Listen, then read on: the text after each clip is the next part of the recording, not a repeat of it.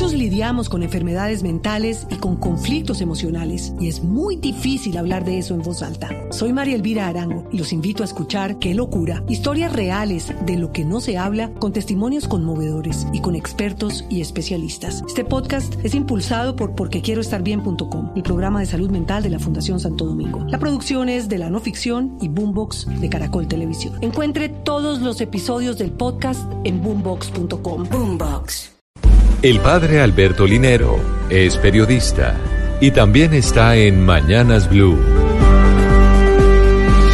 6 de la mañana, 39 minutos.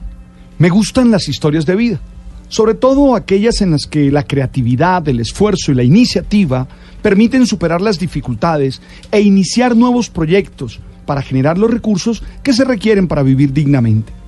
Pero me gustan aún más las historias de colombianos que viviendo en otros países como inmigrantes son capaces de encontrar ideas comerciales que les hagan vivir y responder a las necesidades de sus consumidores. Es el caso de Juan David Castillo, quien es llamado en las redes sociales el man de los chorizos por su emprendimiento, el cual produce comida típica colombiana y la distribuye en París, en Francia, de una manera peculiar. Su nombre se hizo muy popular en las redes, donde postea las imágenes y la historia personal de cada uno de sus clientes. La travesía de este joven se inició hace cuatro años, cuando abandonó la vida profesional que llevaba en, Colombia y comenzó otra historia en París. Sus primeros meses como estudiante de francés no fueron nada fáciles para este abogado, que se encontró frente a frente con la realidad que viven miles de migrantes latinos que viajan al exterior en búsqueda de mejores oportunidades. Hasta ahora es modesta la facturación del chorizo, mm, dos euros por unidad y diez si usted llega a comprar el paquete de, cinco, obvio. Definitivamente este es un ejemplo interesante para analizar y aprender de él. Oye, cuando se ha estudiado por qué emprenden las personas, las investigaciones han indicado que el 38% de los emprendedores asegura que tiene conocimientos para producir. El 57% de las, de las personas dicen estar dispuestos a sacrificar su tiempo libre para trabajar en su idea. Y el 64% piensa que su familia y amigos son su apoyo.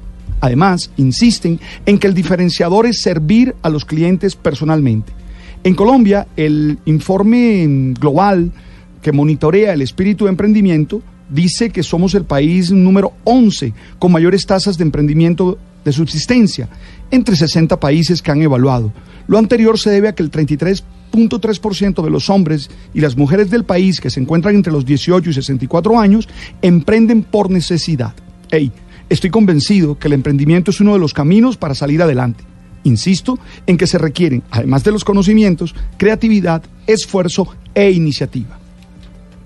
Además hay que tener claro que en el plano comercial los proyectos exitosos no nacen de la noche a la mañana. Es decir, en, el comercio el éxito en los negocios no es mágico y toca ser perseverantes.